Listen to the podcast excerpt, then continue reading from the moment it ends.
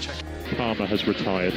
Karma. Nathan, it's Saturday, Sunday. What? Steering wheel. Laps on steering wheel here. No, Mikey, no, no, Mikey, that was so not right. Stay out, stay, stay out, stay out.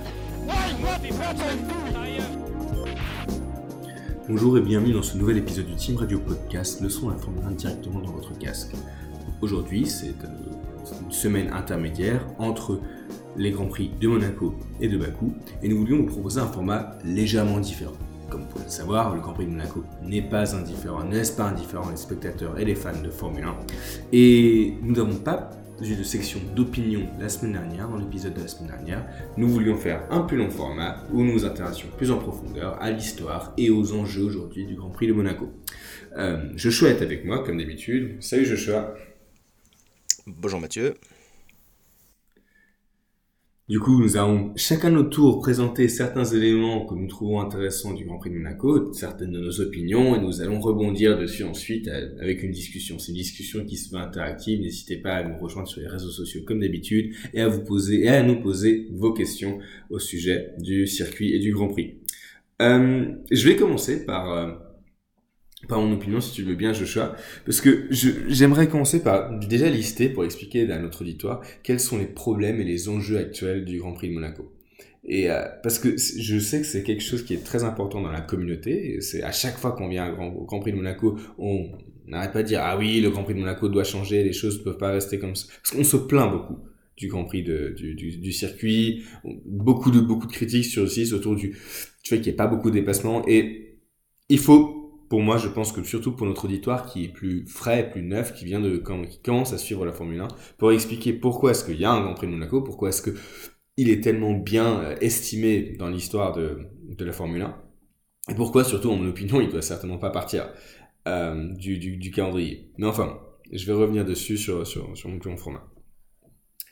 Du coup, comme je disais, euh, Monaco est vu comme un circuit spécial. Il est présent sur le calendrier depuis la première saison de la Formule 1 en 1950 et il est très rapidement reconnu comme étant l'un des tracés les plus exigeants puisqu'on est entre les barrières de métal. À l'époque, il n'y avait même pas de barrières, c'est des bottes de foin et il y a eu des, accidents spectaculaires, des voitures qui dérapaient sur la falaise ou même certaines qui cavalaient dans le port de Monaco. C'est dans les rues étroites de la principauté qui est connue pour ses beaux bâtiments et ses casinos et qui a été remporté par les plus grands pilotes dont Senna qui l'a remporté cinq fois d'affilée entre autres. Mais aujourd'hui, le Grand Prix de Monaco est menacé parce qu'il face à, face à certains problèmes. Il y en a trois en particulier. Premier, c'est celui du manque de dépassement et c'est celui que vous avez dû entendre le plus souvent. Ces 20 dernières années, il y a eu une baisse notable du nombre de dépassements en piste, à l'exception des stands et surtout à l'exception des courses marquées par la pluie. Statistique importante, la saison dernière, il y a eu absolument zéro dépassement en piste, à l'exclusion des, des, des dépassements qui se sont faits à cause des arrêts au stand. Enfin, il n'y a pas assez de spectateurs, puisque le, grand, le circuit n'admet que 30 000 personnes dans ses gradins, sans compter ceux qui peuvent, les, monégasques chanceux, qui peuvent assister au Grand Prix depuis leur balcon. C'est moins compatible avec le nouvel ADN de la Formule 1, qui vise à devenir plus qu'un seulement un Grand Prix, mais un véritable festival où on a des stars du showbiz, on a des concerts, on a des événements, on a tout un village F1 qui dure tout le long du week-end, et c'est quelque chose qui ne peut pas être mis en place efficacement euh, dans la principauté monégasque. Il y a plein d'attractions qui sont censées être annexes, des, des, visibilités vis-à-vis des jeux vidéo, des sponsors que l'on ne retrouve plus à Monaco. Et en plus, c'est un circuit qui est fait pour les, spectateurs qui viennent y assister en personne. On est très proche des barrières, très proche des voitures, et du coup on a une très belle visibilité sur les pilotes, et on peut très facilement les approcher. Mais lorsqu'on est à la télévision, au final, le Grand Prix ressemble plus à une procession ennuyante que vraiment de l'expérience monégasque.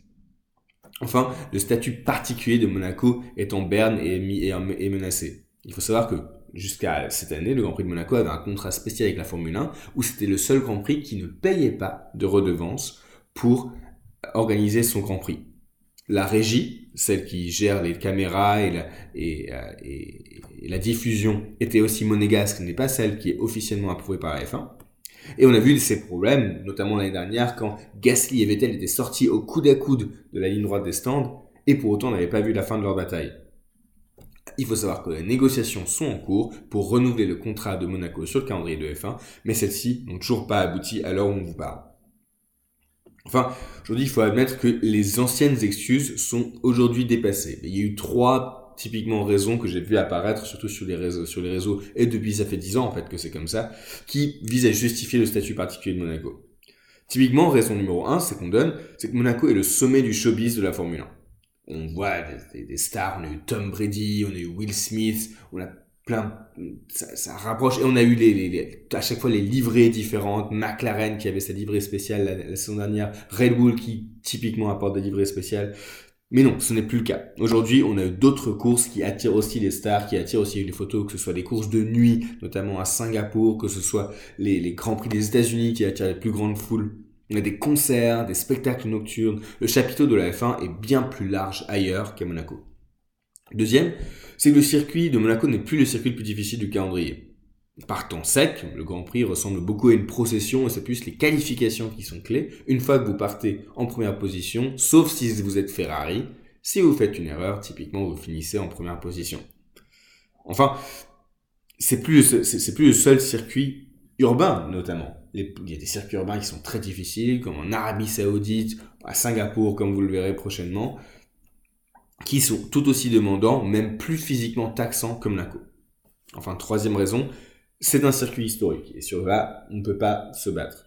Oui, mais jusque quand la F1 va-t-elle être historique? La F1 a déjà menacé par le passé les contrats de Silverstone, de Monza et de Spa pour beaucoup moins de problèmes que ceux que rencontre Monaco. C'est donc le Grand Prix, l'existence même du Grand Prix de Monaco qui est menacée, et surtout quand on sait que le Grand Prix de Monaco a diversifié son portfolio en incluant aujourd'hui le Grand Prix de Formule 1. E. Bon, face à ces problèmes, la F1 est en manque de solutions.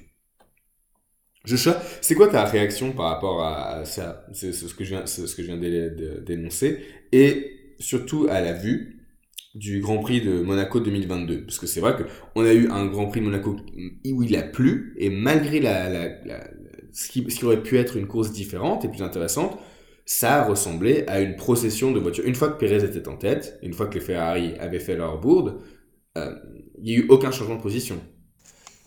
Oui, et, comment dire, euh, d'ailleurs beaucoup de, spectateurs s'en sont plaints parce que euh, théoriquement la course aurait pu commencer sous une pluie diluvienne, mais elle a été retardée.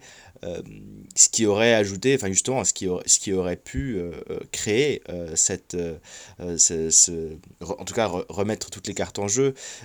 et historiquement, la, pluie, même forte, n'empêche pas les voitures de concourir.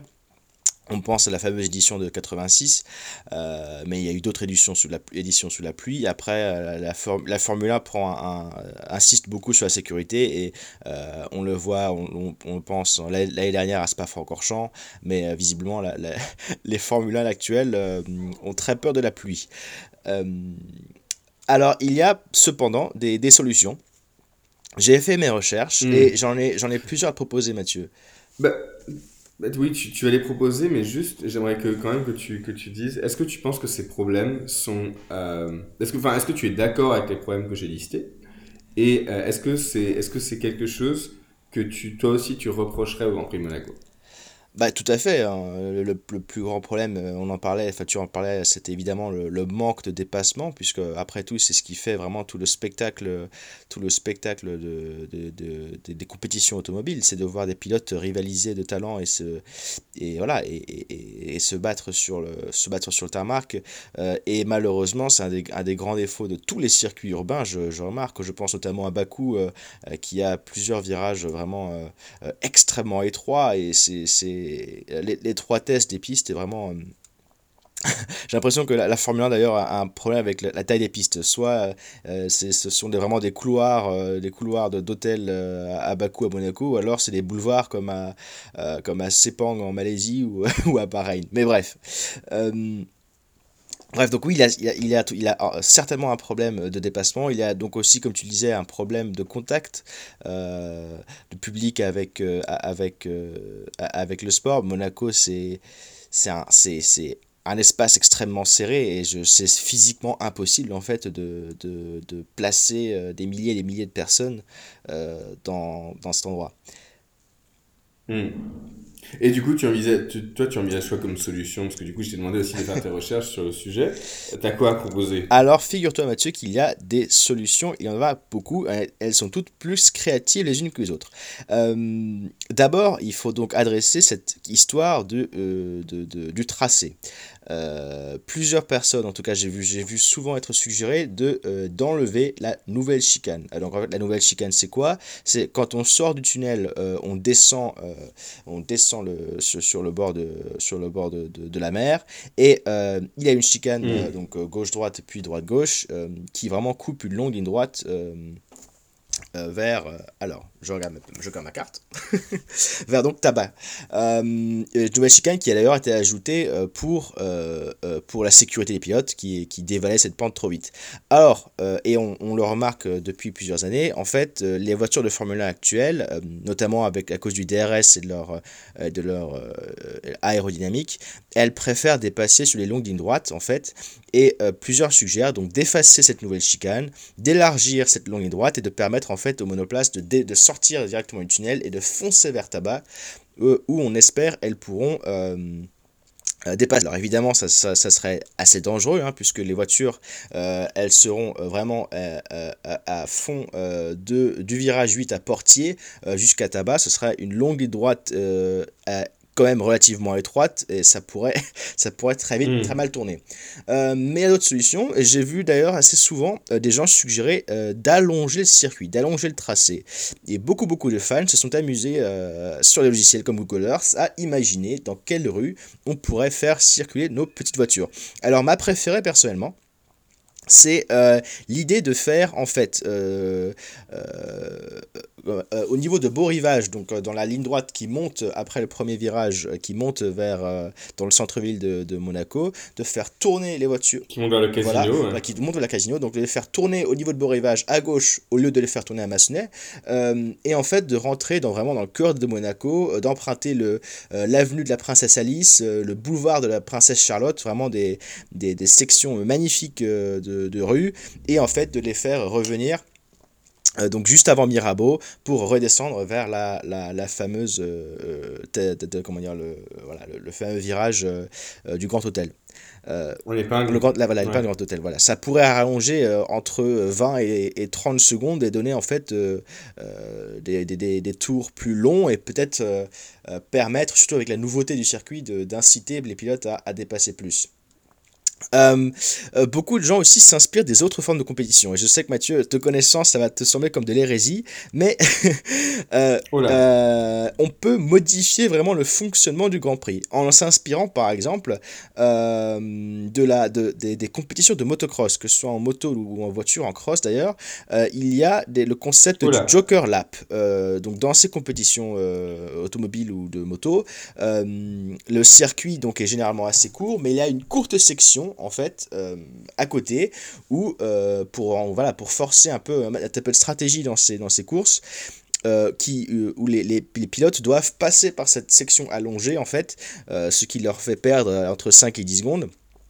Euh, et, et- et doivent donc euh, stratégiquement choisir à quel tour ils vont passer par cette section de manière à pouvoir en fait euh, passer à l'attaque dans les tours suivants. Et donc si on pouvait par exemple, donc Mathieu je ne sais pas si tu as une carte sous les yeux, mais en fait allonger le circuit juste avant le tunnel, donc la section de Mirabeau bas et de Portier, Entre. voilà.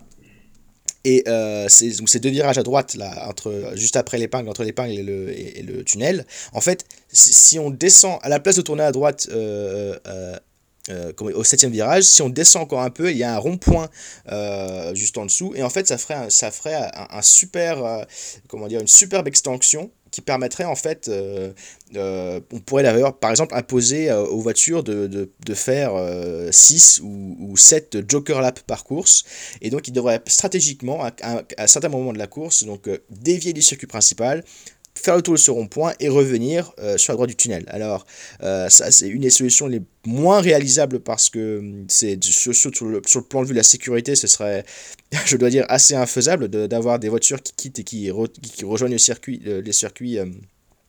Tout le temps, mais euh, euh, peut-être une, version un peu moins extrême de ce, de ce concept, c'est celle qui emploie actuellement le- la Formule. Euh, la Formule va servir à, beaucoup d'égards d'exemple dans ces solutions, puisque donc les, les, les Formule ont le concept d'attack mode. Alors c'est quoi ça? L'attack mode, c'est qu'il y a en fait, c'est un peu similaire au Joker Lap dans ce que en fait sur le bord il y a, il y a un virage où euh, dans le circuit euh, euh, les voitures, entre guillemets, pour, pour bénéficier d'un boost, euh, c'est organisé tout simplement par, c'est programmable dans les moteurs, hein, doivent passer à l'extérieur d'un virage, ce qui leur fait perdre quand même peut-être une ou deux secondes, puisque dans ces sports-là, il faut vraiment rester sur une, sur une ligne très définie pour avoir les meilleurs temps. Donc on les fait dévier de cette ligne à un virage, mais en contrepartie, ils ont pendant plusieurs tours leur, leur moteur comment dire, permet de, sortir plus d'énergie, ce qui leur permet en fait d'avoir une, une période de plus grande vitesse. Et justement ça ça permettrait en, en élargissant les en, en élargissant les, les, les différences de performance de moteur avec cette attaque mode de, de créer des dépassements et ça insérerait de la stratégie. Et c'est ça euh, le deuxième aspect de ces solutions c'est la stratégie. Puisque comme tu le disais Mathieu d'ailleurs aujourd'hui tous les dépassements se font euh, euh, se font autour des autour des arrêts au stand et de la gestion et de la, pré- la préparation de ces arrêts. Alors on peut jouer sur ça. D'ailleurs Lewis Hamilton suggérait qu'il n'était pas contre l'imposition de deux arrêts au stand obligatoires par course, puisqu'aujourd'hui elle se fait, euh, Monaco se fait en, un arrêt. Et bien si on en mettait deux, ça forcerait les écuries à planifier à, leur stratégie, à s'organiser, et l'un l'une en fonction de l'autre, ou en fonction des performances de la voiture, et ça pourrait chambouler le, euh, le, classement euh, un peu plus souvent. Ça c'est peut-être la solution euh, la moins difficile et la plus facile à mettre en, la mettre en, route. Donc j'ai parlé des différentes sections qu'on pouvait allonger, mais il faut dire, j'ai une dernière solution, Mathieu, qui, ne, qui, qui, Ouais, parce que faut, faut, faut que je, ré- faut que Oui. je réagisse encore. oui, oui, oui, Évidemment, j'attends ton avis sur, évidemment, sur toutes ces solutions. Et j'en ai une dernière qui est assez, euh, assez exceptionnelle, c'est qu'en fait, et tu, tu l'évoquais d'ailleurs aussi dans ta analyse, Mathieu, c'est que euh, les qualifications à Monaco sont vraiment les, la peut-être la partie la plus intéressante puisque donc les qualifications il faut faire seulement un tour euh, le plus rapide possible. Et c'est justement cette configuration qui Mhm. force les pilotes à vraiment tout donner à prendre tous les risques euh, pour faire le meilleur tour. Et si on jouait sur ça eh bien on pourrait en fait transformer le Grand Prix de Monaco en super séance de qualification où on pourrait en fait où les pilotes euh, euh, euh, passeraient une heure ou une heure et demie Oh euh, à tout simplement, ou à travers des modalités, juste tenter de- de- d'avoir le meilleur tour et, et c'est ce qui déciderait en fait le Grand Prix. Mais la solution la plus évidente et vraiment la plus simple pour résoudre le problème Monaco, c'est tout simplement de réduire la taille des voitures. Euh, on le voit en comparant Oui. notamment avec les, euh, les autres, les autres euh, compétitions qui courent sur Monaco, donc il y a la Formule 2 et le, de- récemment la Formule E. On a pu voir des dépassements dans quasiment toutes les sections du, du circuit. On a vu des Formules E se dépasser en remontant sur beau rivage. On a vu des Formules E faire d'ailleurs, et d'ailleurs, cette, cette cette question d'avoir éprouvé en regardant le passé de la Formule 1, puisque euh, moi, toi et moi, Mathieu, on a tous j'imagine, le souvenir d'avoir vu euh, Fernando Alonso sur Renault euh, dépasser, euh, euh, faire des dépassements magis- magistraux en descendant vers la nouvelle chicane.